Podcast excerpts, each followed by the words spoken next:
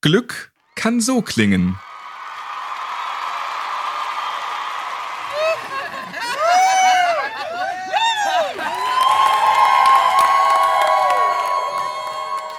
Wann hatten Sie das letzte Mal einen Glücksmoment? So einer, dass Sie vor Freude einfach laut schreien konnten. Fällt Ihnen einer ein?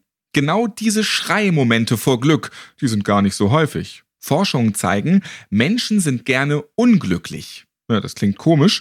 Anscheinend mögen wir Schmerzen, die nachlassen, mehr als neutrale Gefühle. Ganz schön verwirrend. Eigentlich sollten wir doch viel öfter Freude empfinden, denn Glückserlebnisse wirken sich auch auf die psychische Gesundheit aus. Und das nicht zu knapp. Aber können wir überhaupt immer glücklich sein? Gibt es da die eine perfekte Formel? Antworten darauf wollen wir in dieser Podcast-Folge finden. Ich bin Ralf Potzus und ich freue mich, dass Sie wieder mit dabei sind.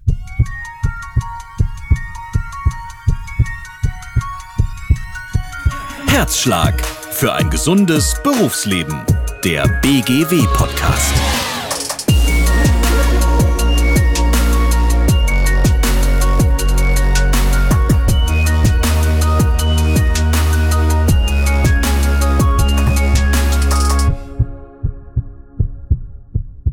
Wenn sich jemand mit dem Thema Glück auskennt, dann er. Er ist Moderator, Arzt, Buchautor, Wissenschaftler, Glücksforscher und vieles mehr. Studiert hat er Medizin und Wissenschaftsjournalismus, unter anderem in Berlin. Im Mai 2021 hat er sein neuestes Buch veröffentlicht, Mensch Erde, wir könnten es so schön haben. Außerdem setzt er sich mit seiner ersten Stiftung Humor hilft heilen in der Humanmedizin ein und mit seiner zweiten Stiftung Gesunde Erde, gesunde Menschen erforscht er die wissenschaftlichen Grundlagen und den engen Zusammenhang von Klima- und Gesundheitsschutz. Und mein heutiger Gast ist ganz frisch Honorarprofessor im Fachbereich Medizin an der Philipps-Universität Marburg. Ich begrüße ganz herzlich Eckert von Hirschhausen. Hallo, grüß dich. Hallo Ralf. Wir duzen uns, weil wir uns schon kennen. Ja, wir haben ja schon eine ganze Folge übers Impfen gemacht. Genau, könnt ihr euch gerne nochmal anhören. Da gibt es sehr viele wertvolle Tipps, warum das so wichtig ist. Seit Jahren forschst du zum Thema Glück. Was genau forschst du da? Ich habe ja als Arzt in der Kinder- und Jugendpsychiatrie gearbeitet und ich dachte, warum wir so viel wissen darüber, was Menschen krank macht und so wenig darüber, was sie gesund hält. Und da bin ich schon vor 15 Jahren auf dieses Thema gekommen, was heute irgendwie in aller Munde ist, nämlich Resilienz. Also diese Frage, welche Faktoren halten unsere mental, unsere seelische Gesundheit und was davon ist äh, sozusagen unveränderlich und wofür kann man auch konkret was tun. Und was macht dich ganz persönlich glücklich?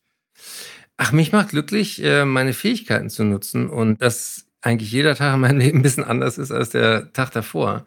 Ich habe ja meine Pinguin-Geschichte in meinem Glücksprogramm Glück kommt selten allein in dem Buch erzählt, wo ich als Moderator auf dem Kreuzfahrtschiff war und zwar kreuzunglücklich, denn Seekrankheit hat keinen Respekt vor der Approbation.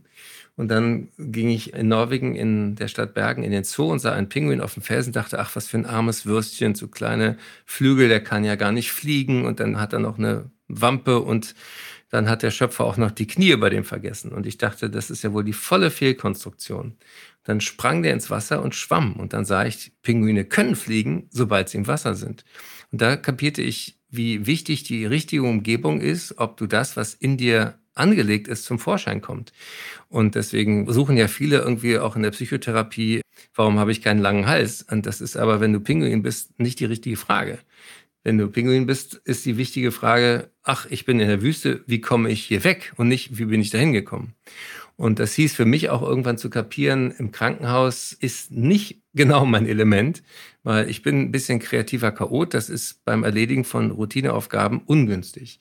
Ich kann aber beim freien Erzählen neue Gedanken entwickeln. Das ist beim Diktieren von Arztbriefen auch ungünstig. Das heißt, ich kann heute in unserem Podcast, aber auch auf der Bühne oder im Fernsehen voll in meinem Element sein. Andere haben mehr Spaß mit mir und meine Schwächen fallen nicht so ins Gewicht.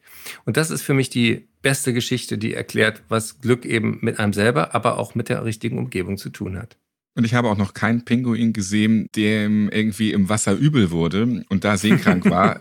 Sonst wäre wirklich alles doof, Stimmt. mal von den Knien abgesehen. Ja. Pinguine haben übrigens Knie, aber man sieht sie nicht. Das muss ich noch aus biologischer Genauigkeit nachschieben. Also alle, die gerade jetzt schon die E-Mail angefangen haben zu tippen, Edge, müsst ihr nicht abschicken. Ja.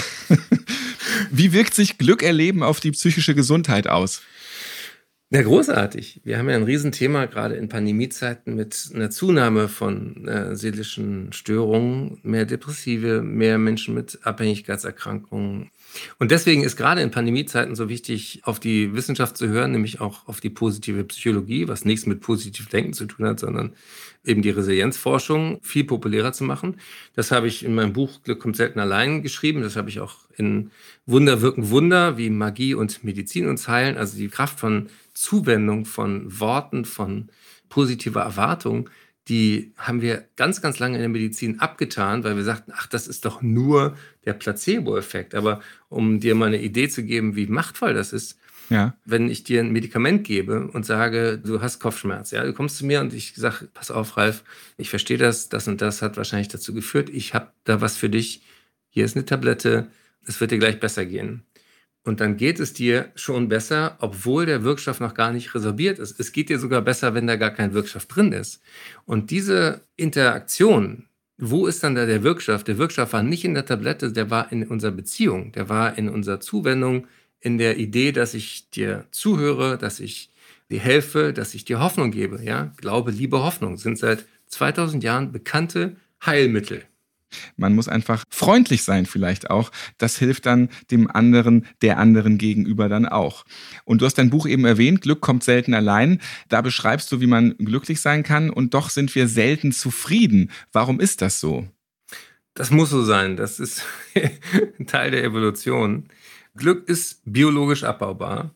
Und der Sinn dahinter ist, dass wir neugierig bleiben, dass wir die Welt erkunden, dass wir nicht einfach so in der Höhle geblieben sind im Neandertal, sondern wir wollten raus in die Welt.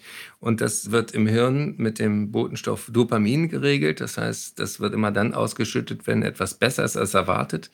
Deswegen spielt das beim Lernen eine Rolle. Deswegen spielt das beim Kick eine Rolle, wenn uns irgendwas flasht, wenn uns irgendwas high macht und so weiter.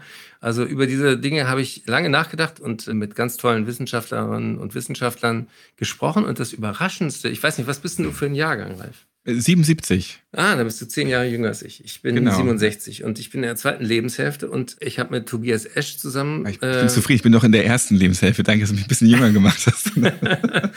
wir wissen nie, wie alt wir werden. Aber das stimmt allerdings, ja.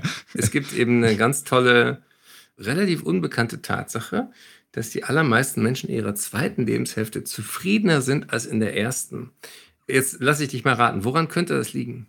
Man hat schon mehr erlebt, man ist weiser geworden und man nimmt viele Dinge vielleicht nicht mehr so ernst. Ja, das sind wichtige Teile davon. Es hat tatsächlich mit dem Reifen auch unseres Belohnungssystems zu tun. Also als jugendlicher Mensch willst du sozusagen raus in die Welt, du willst Grenzen brechen, du willst dich nicht an Regeln halten, du willst aufregende Dinge tun, die allein deswegen aufregend sind, weil sie verboten sind. Ja. Also ich hatte in der Kinder- und Jugendpsychiatrie mit Jugendlichen zu tun, die haben S-Bahn-Surfen in Berlin gemacht. Also Kopf raushalten bei 120 Stundenkilometern. Keine richtig gute Idee.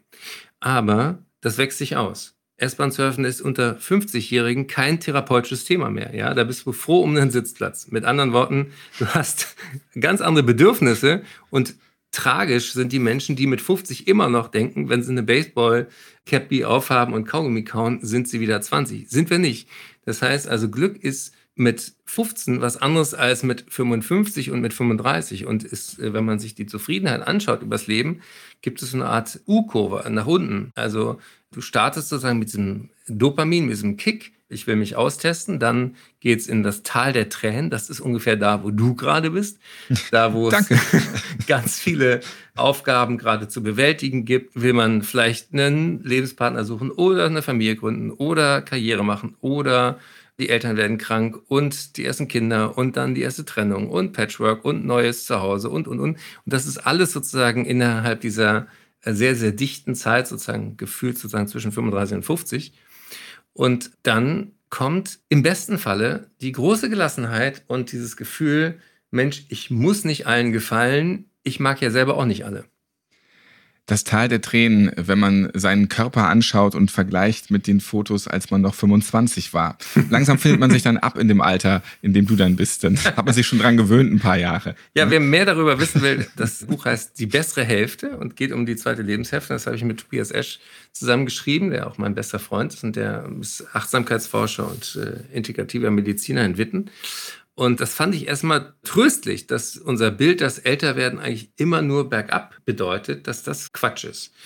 Natürlich kommen in der zweiten Lebenshälfte auch tendenziell mehr Krankheiten auf einen zu und die Einschläge kommen näher und der Körper macht nicht mehr alles, was er mit 20 tat, zumindest nicht am selben Tag. Dennoch gibt es eben eine Zufriedenheit, die auch im Akzeptieren besteht, dass man Dinge lassen kann, wie sie sind und nicht alles ändern muss mit der Brechstange. Und es ist zum Beispiel eben auch mir damals schon in der Klinik aufgefallen, dass es auch Menschen gibt, die sozusagen vorreifen, also auch Kinder, die schwer krank sind, können dann plötzlich sozusagen diese Weisheit haben, die Endlichkeit des Lebens vor Augen, den Moment genießen und all die Dinge, für die manche dann lange meditieren müssen, die erfahren die sozusagen aufgrund der Situation von alleine. Interessanter Punkt mit dem Vorreifen. Du engagierst dich unter anderem auch mit deiner Stiftung Humor hilft heilen für mehr gesundes Lachen im Krankenhaus. Den Spruch Lachen ist gesund, den kennen wir alle. Wieso ist gerade Humor so wichtig für unser Glück? Humor hilft heilen ist sozusagen die aktive Fortsetzung von dem, was ich dann in der positiven Psychologie so spannend fand. Wir machen zum einen die Clownsvisiten, die sind ziemlich bekannt geworden in Deutschland. Das war vor 20 Jahren, als es losging, noch sehr exotisch. Da wurden die Clowns eher belächelt. Heute ist das praktisch Standard. Und es ist auch wichtig, dass das gute Clowns sind. Dafür setzt sich Humor Teilen ein, dass bestimmte Qualitätsstandards gewährleistet sind, dass sie zu zweit sind, dass sie gut ausgebildet sind, dass sie bezahlt werden und es ist nicht irgendwie jeder, der ehrenamtlich meint, sich eine rote Nase aufsetzen zu müssen, der ins Krankenhaus darf. Also das ist eine anspruchsvolle, ist eine schwierige Arbeit die gar nicht so sehr im Tun besteht, sondern eher darin, wie Improvisationskünstler ins Zimmer reinzukommen und zu spüren, was da jetzt gerade notwendig ist und dann mit den Kindern, aber eben auch mit alten Menschen sozusagen aus denen die Helden zu machen. Und wir haben auch Projekte am Beginn des Lebens, auf den Frühchenstationen, zum Beispiel da, wo ich äh, meine erste Stelle hatte in der Charité, finanzieren wir eine Musiktherapeutin für die Frühgeborenen. Und wir haben auch ein tolles Projekt an der Uniklinik in Bonn und in der Uniklinik in Jena auf der Palliativstation. Auch am Ende des Lebens wollen Menschen ihren Humor nicht verlieren. Das ist toll, dass man das heute auch wissenschaftlich belegen kann, was das tut. Das hat mit der Schmerzwahrnehmung zu tun. Das hat was mit dieser Idee von Perspektivwechsel zu tun. Und wer das nicht glaubt, kann gerne ein kleines Experiment machen, sich mit einem Hammer zweimal auf den eigenen Daumen hauen. Einmal allein und nochmal in Gesellschaft. Und du spürst den Unterschied. Alleine tut es lange weh. Und in Gesellschaft musst du darüber lachen und der Schmerz lässt nach. Und deswegen sollten Menschen mit Schmerzen nicht alleine sein und was zu lachen bekommen. Das ist die Grundidee von Humor hilft heilen, abgekürzt. Hahaha. Ha, ha. Du hast auch eben erzählt, am Ende des Lebens möchte man logischerweise auch noch seinen Humor behalten. Es gibt auch hier in diesem Podcast eine Folge, wo wir uns mit der Palliativmedizin beschäftigt haben und auch da über genau diesen Punkt reden. Ja, Beschäftigte in Betrieben und Einrichtungen, die hatten vor allem während der letzten Monate nicht ganz so viel zu lachen. Die Pandemie, die ist alles andere als lustig. Welche Tipps kannst du geben, trotzdem glücklich zu sein? Das ist eine große und wichtige Frage. Und ich bin weit davon entfernt, sozusagen zu sagen, lächle und die Welt lächelt mit dir und so. Also ich bin nicht auf dem Kalenderspruchniveau. Und ich habe riesen Respekt vor dem, was Pflegefachkräfte gerade in der Pandemie geleistet haben und aushalten mussten. Und auch darüber haben wir in der Impffolge gesprochen, dass ich diese Frage ganz wichtig finde, was bedeutet dass auch für die Geimpften, wenn immer noch Leute ungeimpft sind, die ins Krankenhaus kommen, die schwer krank werden, die zum Teil auch sterben und du stehst sozusagen daneben, schweißt dir deines Angesicht und weißt, das war nicht notwendig. Das ist echt für den Arsch auf gut Deutsch. Und dieser Frust, den möchte ich also auch nicht weglächeln mit irgendeinem Tipp. Aber was äh, wichtiger noch ist als Glück, ist Sinn. Also Menschen wollen in ihrer Arbeit Sinnhaftigkeit erleben. Und das ist oft im Krankenhaus gar nicht so einfach, weil viele sozusagen vor sich hinrödeln und gar nicht das Endergebnis sichtbar ist oder erlebbar macht. Ich gebe dir mal ein konkretes Beispiel. Auf der Frühchenstation ja. gab es natürlich auch Situationen, wo du am Verzweifeln warst, wo du dachtest, was machen wir hier? Und haben diese 500 Gramm zu früh aus dem Nest gefallenes Menschenleben überhaupt eine Chance?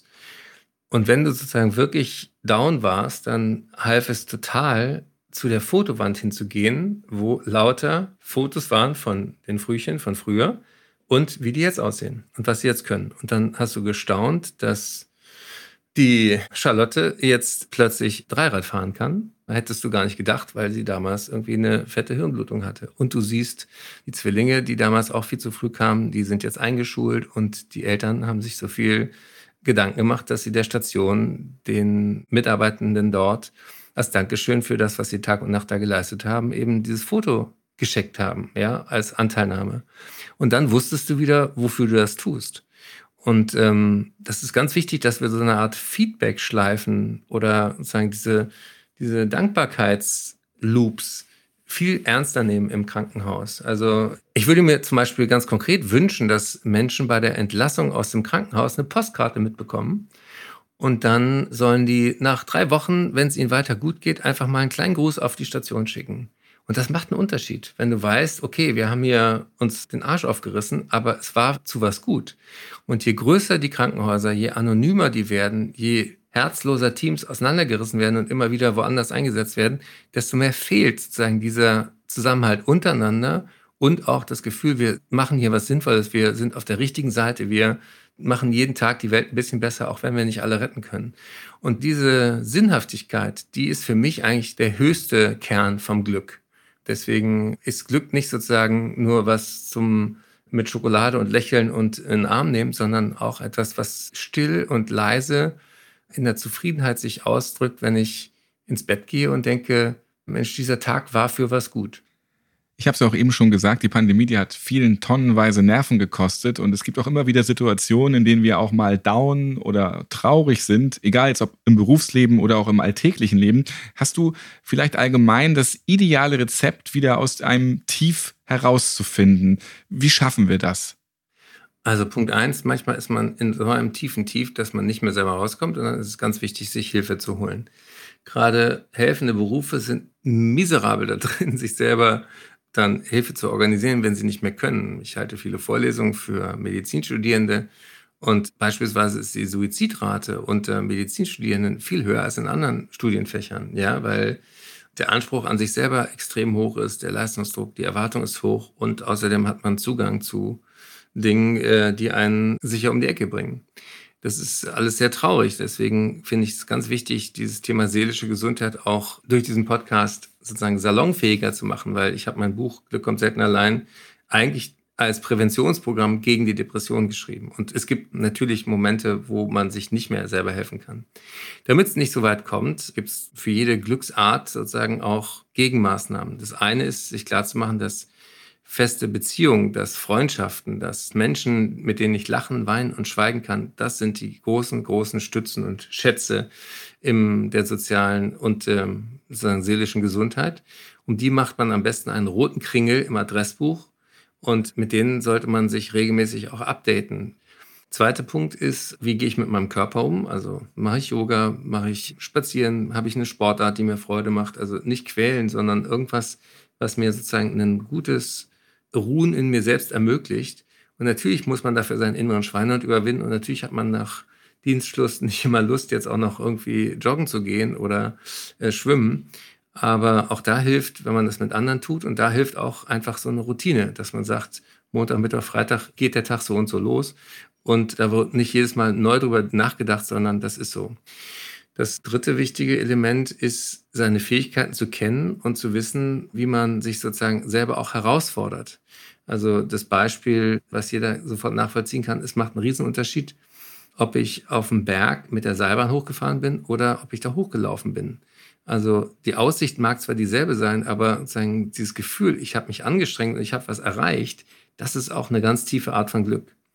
Und das ist sozusagen auch dieses, was man so Flow nennt, also in seinem Element sein und gefordert sein und über sich hinauswachsen, aber nicht überfordert sein. Und diesen Grad zu finden, das ist auch auf dem Beruf gar nicht so einfach, weil es Situationen gibt, wo man überfordert ist. Dann gibt es aber andere Situationen, wo man denkt, ich könnte eigentlich mehr machen, ich kriege es aber hier nicht sozusagen meine PS auf die Straße. Auch das ist ein großer Frust und das ist natürlich auch für die Führungskräfte wichtig, immer zu gucken, können die Leute ihre Fähigkeiten auch einbringen, so unterschiedlich sie auch sind.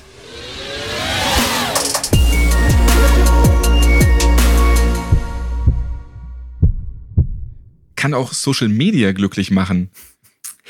Nachgewiesen ist, dass es unglücklich macht. Also das ist auch eigentlich nicht so erstaunlich, wenn man sich klar macht, dass man ständig sich ja mit anderen vergleicht. Und äh, wenn ich vorhin diese Pinguin-Geschichte erzählt habe, sind ja Menschen unterschiedlich und ganz viele versuchen so zu sein wie andere.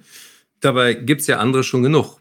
Also diese Marotte von sich nur die tollen Strandfotos und die tollen Essensfotos und die glückliche Beziehung, das alles zu posten, führt dazu, dass du sagen zu Hause auf deinem Sofa alleine da durchscrollst und denkst, alle haben ein tolles Leben außer mir. Und deswegen ist der ganz wichtige Glückstipp, mach was Aktives, mach etwas, wo du deinen Arsch hochkriegst und deine Fähigkeiten nutzt und wo du Leute triffst im realen Leben, die echt sind. Denn ganz viel von Social Media ist einfach schöner Schein. Und wenn ich mal an meine Talkmaster-Vergangenheit denke, ich habe da auch Topmodels interviewt, ich habe die vor und in der Maske gesehen und was da passiert, dafür kommt jeder Gebrauchtwarenhändler in den Knast. Ja, die sehen nicht so aus, wie du sie bei Insta siehst. Und die sehen auch im wirklichen Leben nicht so aus. Und ein ganz schönes Beispiel, da stelle ich dir mal gleich wieder eine Frage. Wer glaubst du ist glücklicher, der Silber- oder der Bronzemedaillengewinner? Ich dachte jetzt der Silber oder der Eisen. Ähm, der Bronzegewinner wahrscheinlich dann. Wie kommst Weil der hat so gerade noch geschafft und ist nicht auf dem vierten Platz gelandet. Ja, genau so ist es. Also Gold ist natürlich super, wenn man Erster ist, aber alle können ja auch nicht Erste sein. So viele braucht man ja nicht. Da braucht man nur einen oder eine. Aber Bronze ist tatsächlich nachweislich zufriedener als Silber, weil Silber denkt die ganze Zeit, shit, ich hätte Gold haben können. Und Bronze weiß, eine Millisekunde später, ich hätte überhaupt keine Medaille. Das heißt also, die Frage, mit wem ich mich vergleiche, macht einen Riesenunterschied für mein Glücksniveau. Und deswegen, Leute, Finger weg von Dauer-Social-Media-Berieselung. Das zieht einen eher runter als alles andere. Ja, vielleicht auch ganz kurz zusammengefasst. Wenn man keine Knie hat, sollte man sich nicht schöne Beine auf Instagram angucken. Ja, und äh, ein Tipp an Frauen, die oft sehr viel kritischer mit ihrem Körper sind als Männer. Beine haben die richtige Länge, wenn beide bis auf die Erde gehen. Ein ganz zentraler Punkt bei diesen ganzen Dingen, die du eben beschrieben hast. Wir sind nicht auf der Erde, um glücklich zu sein. Daran beschreibst du, dass es gar nicht gut wäre, dauerhaft glücklich zu sein. Also jetzt nicht mit dem Kleiderbügel im Mund abends ins Bett gehen, damit man dann schon morgens grinsend aufwacht. Wieso ist es auch mal wichtig, wütend oder traurig zu sein? Wir sind nicht gut da drin, sozusagen ein Plateau, was wir erreicht haben, zu genießen. Wir fahren ja deswegen auch Achterbahn, weil es rauf und runter geht. Und wenn wir in einem Raum sind und mal vor die Tür gehen und frische Luft schnappen und dann wieder reinkommen in den gleichen Raum, fällt uns jetzt auf, wie schlecht die Luft da drin ist. Das heißt also, wir nehmen Gefühle und Sinneseindrücke oft in der Differenzierung wahr. Deswegen ist sozusagen Dauerglück wie Dauergefühlslosigkeit beides niemandem zu wünschen. Menschen, die das versuchen, mit Drogen aufrechtzuerhalten, ihr Glückslevel, fallen umso tiefer danach in den Entzug. Und wer sozusagen eine emotionale Nulllinie hat, ist ja dann nach klinischer Definition auch depressiv. Also Depression ist nicht Trauer, sondern das Gefühl der Gefühlslosigkeit. Und deswegen ist es wichtig, so ein bisschen sagen auch seine eigenen Gefühlszustände und auch das Chaos und auch die Bedingtheit dahinter ein bisschen zu durchschauen. Also ähm, wenn ich schlechte Laune habe, merken es ja meistens andere vor mir schon. Und die Deutschen denken dann, authentisch sein heißt, wenn ich schlechte Laune habe, muss ich als allererstes alle darüber in Kenntnis setzen. Ja? Und Im Straßenverkehr besonders. Im Straßenverkehr am schlimmsten, genau. Alles Idioten außer mir. Und ich sag so an einer Hand, mach mal so eine innere Checkliste. Woran könnte es liegen, dass dir gerade nicht gut geht? Wann habe ich zuletzt was gegessen? Wann habe ich mich zuletzt unter freiem Himmel bewegt? Wann habe ich zuletzt geschlafen? Mit wem und warum? Und dann weißt du schon mal, die großen Quellen des, des, der schlechten Laune haben oft nicht mit den anderen, sondern erstmal mit dir zu tun. Und du kannst auch was dran ändern. Es gibt eine Redewendung, geteiltes Leid ist halbes Leid, kennen wir alle. Wenn man es jetzt ein bisschen anders ausdrückt, verdoppelt sich das Glück dann auch für uns selbst, wenn wir es weitergeben? Ja, auch das ist rauf und runter belegt. Altruistisches Glück, das heißt sich engagieren für andere, ist eigentlich die schönste Glücksquelle. Und im übertragenen Sinne, wir können uns nicht selber kitzeln. Wir können aber jemand anders kitzeln und wenn der lacht, lache ich mit.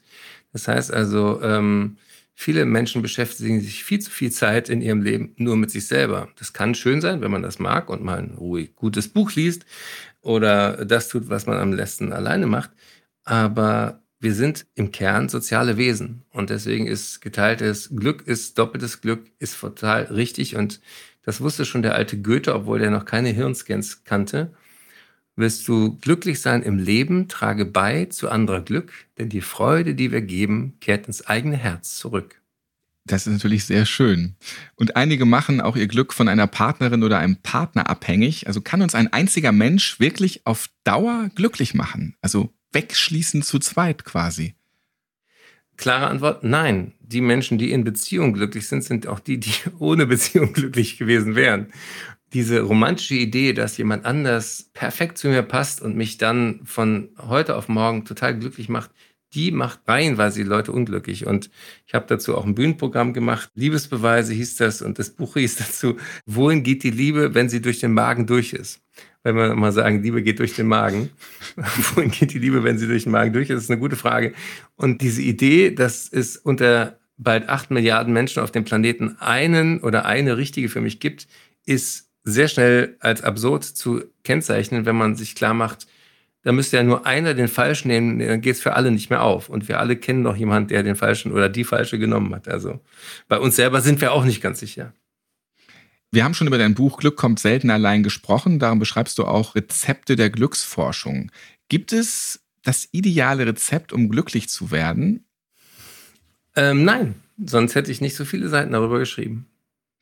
Und wie können wir Rezepte der Glücksforschung auf unser Leben übertragen, zum Beispiel auf das Berufsleben? Wir hatten vorhin über Sinnhaftigkeit oder wie das heute auf Neudeutsch heißt, Purpose gesprochen. Und ein Moment. Das ist gar nicht so neudeutsch, eigentlich so, so deutsch. ein Moment, den auch viele Hörende kennen werden, ist der Moment, wo der Wecker klingelt.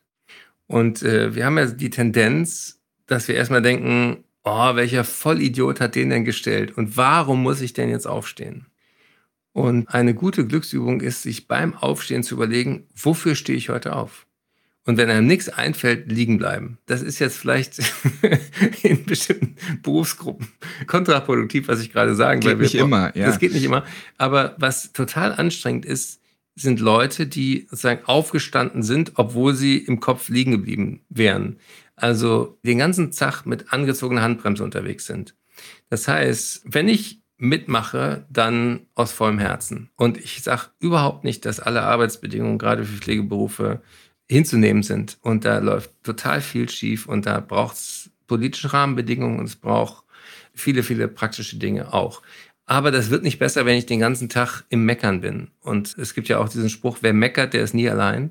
Das heißt, wir können uns inspirieren gegenseitig, aber wir können uns gegenseitig auch runterziehen. Das kennt man auch aus jeder Besprechung, aus jeder Mittagspause. Es reichen sozusagen zwei Stinkstiefel, um für alle die Atmosphäre nach unten zu ziehen. Und deswegen ist es ganz wichtig, sozusagen auch immer zu überlegen, was strahle ich aus und was kommt zurück.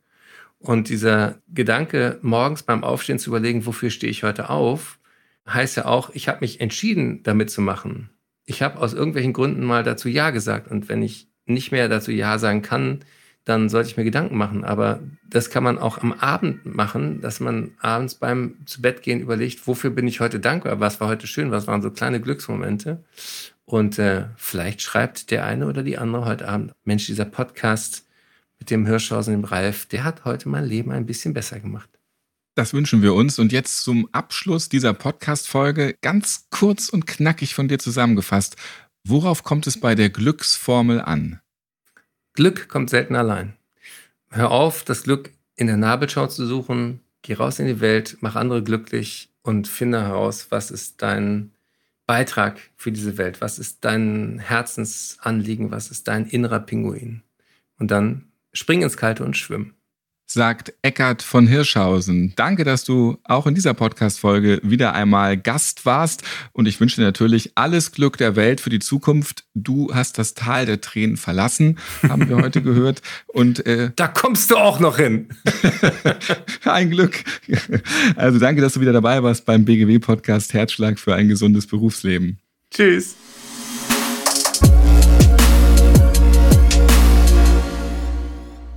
Wenn Sie sich noch mehr über Glück informieren möchten, ja, dann schauen Sie einfach in die Podcast-Shownotes dieser Folge. Dort haben wir Ihnen alles zum Thema verlinkt und Sie finden auch Links zu den Büchern von Eckhard von Hirschhausen. Übrigens war er auch schon mal zu Gast in diesem Podcast, haben wir drüber geredet und da habe ich mit ihm über das Impfen gesprochen. Die Episode und viele andere spannende Themen für ein gesundes Berufsleben finden Sie überall da, wo es Podcasts gibt und auf der Website der BGW www.bgw-online.de slash podcast. Bleiben Sie froh und munter, ja, und nehmen Sie das Leben auch mit Humor und dann wird's wahrscheinlich glücklicher. Ich freue mich auf das nächste Mal. Machen Sie es gut.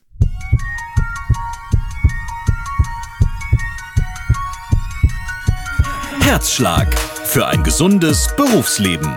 Der BGW-Podcast.